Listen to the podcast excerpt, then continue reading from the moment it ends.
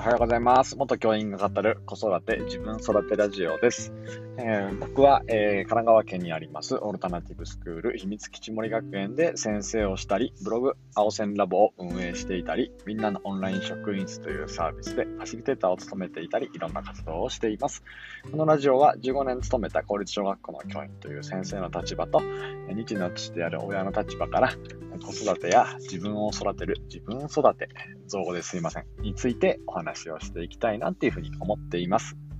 えーさて、2月19日、金曜日になりました。えーと、年がね、こう、年ってじゃないですね。えー時間が経つの早いなと思って、あっという間に2月も、あ次週は最終週になります。えーっとですね、なんか秘密基地森学園も、なんか、えーっとですね、タックマンの、えーっと4つの成長モデルっていうのがあるんですけど、かそれでいうところの最初のノーミングの時期がやっぱすごいコロナもあってね、今年あの、どんなが、どの学級もやっぱり難しかったんじゃないかなって思うんですけど、なんか秘密基地森学園も決して例外ではなくて、やっぱノーミングの時期がすごい長かったな。つまりなんかこう、ふわふわとお互いに関わり合いすぎない様子見の時期が随分、えっとね、あったんですよね。で、ストーミングポコポコ起こるんですけど、ね、そろそろそのストーミングから次の、えっと、フォーミングで合ってるかな？えっと、ちょっといろんなものが形成されていく時期にレベルアップしていくね、そんな時期かなっていうふうに思っています。なんかポイントはやっぱ自分たちで作るってことで、ね、えー学園サークルとか、えっ、と、催しとか、自分たちで作れたらいいなっていうふうに思っています。今日はね、ちょっとそこの相談もしながら、えっ、と、メンバーの誕生日であるので、えーうちの校長のね、誕生日なので、進めていけたらと思っています。さて、えっ、とですね、今日の話題は、えークラブハウスとの付き合い方というね、えお話をさせてください。えこれはですね、えっとですね、あクラブハウスのことを、まあまあ、もうね、えー聞いてくださってるような方は多分クラブハウスにいるんじゃないかなっていうふうに思うんですけど、で、Android だったらごめんなさい。えーっと、iPhone だったらまあクラブハウスをね、こうやられているんじゃないかなっていうふうに思うんですが、ね、えーっと、音声版の SNS ということで、ね僕もやり始めて3週間ぐらいですかね、経ちます。一応ちょっとね、フォロワーは1000人ぐらいいったので、ね、えーいろんな方とお話ができたり、お話聞いてもらえたりする部分っていうのがあるなっていうふうに思ってるんですが、まあ、やっぱり、クラブハウスの、この、との、なんだろう、向き合い方や付き合い方ってすごい大事じゃないかなっていうふうに思っていて、まあ、多分みんな、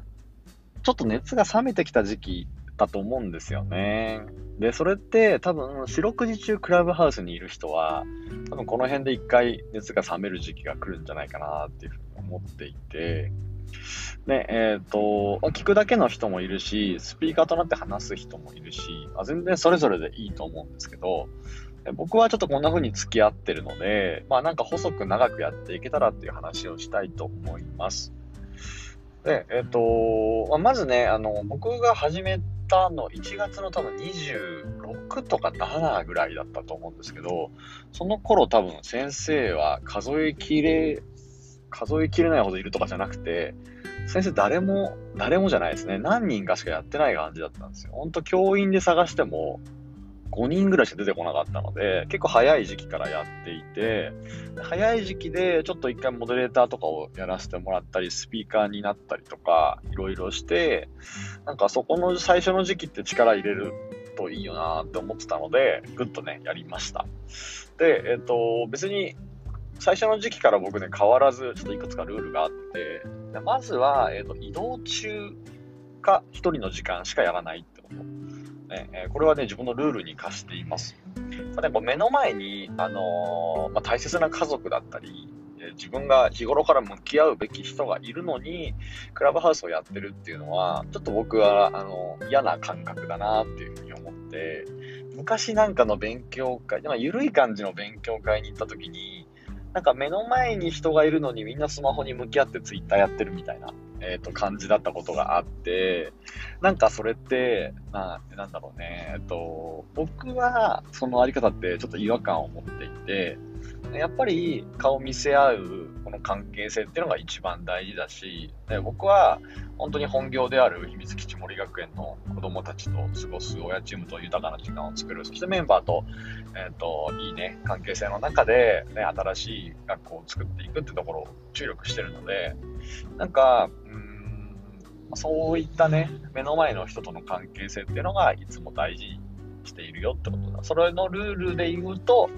ね、えっ、と、移動している時間。まあ、これは主に1人が多いので、移動している時間や、えーと、家族といない1人の時間、まあ、朝早い時刻にちょっと作業をするときは聞いたりしますが、基本ね、それ以外のときはややらないですね。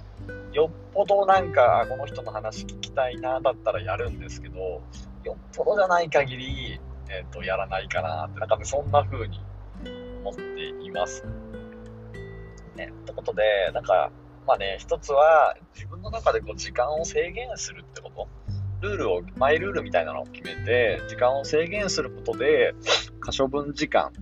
すよね。と自分の、えーと、動ける可能な時間っていうのは極力減らさないってことは SNS との付き合い方では大事だと思います。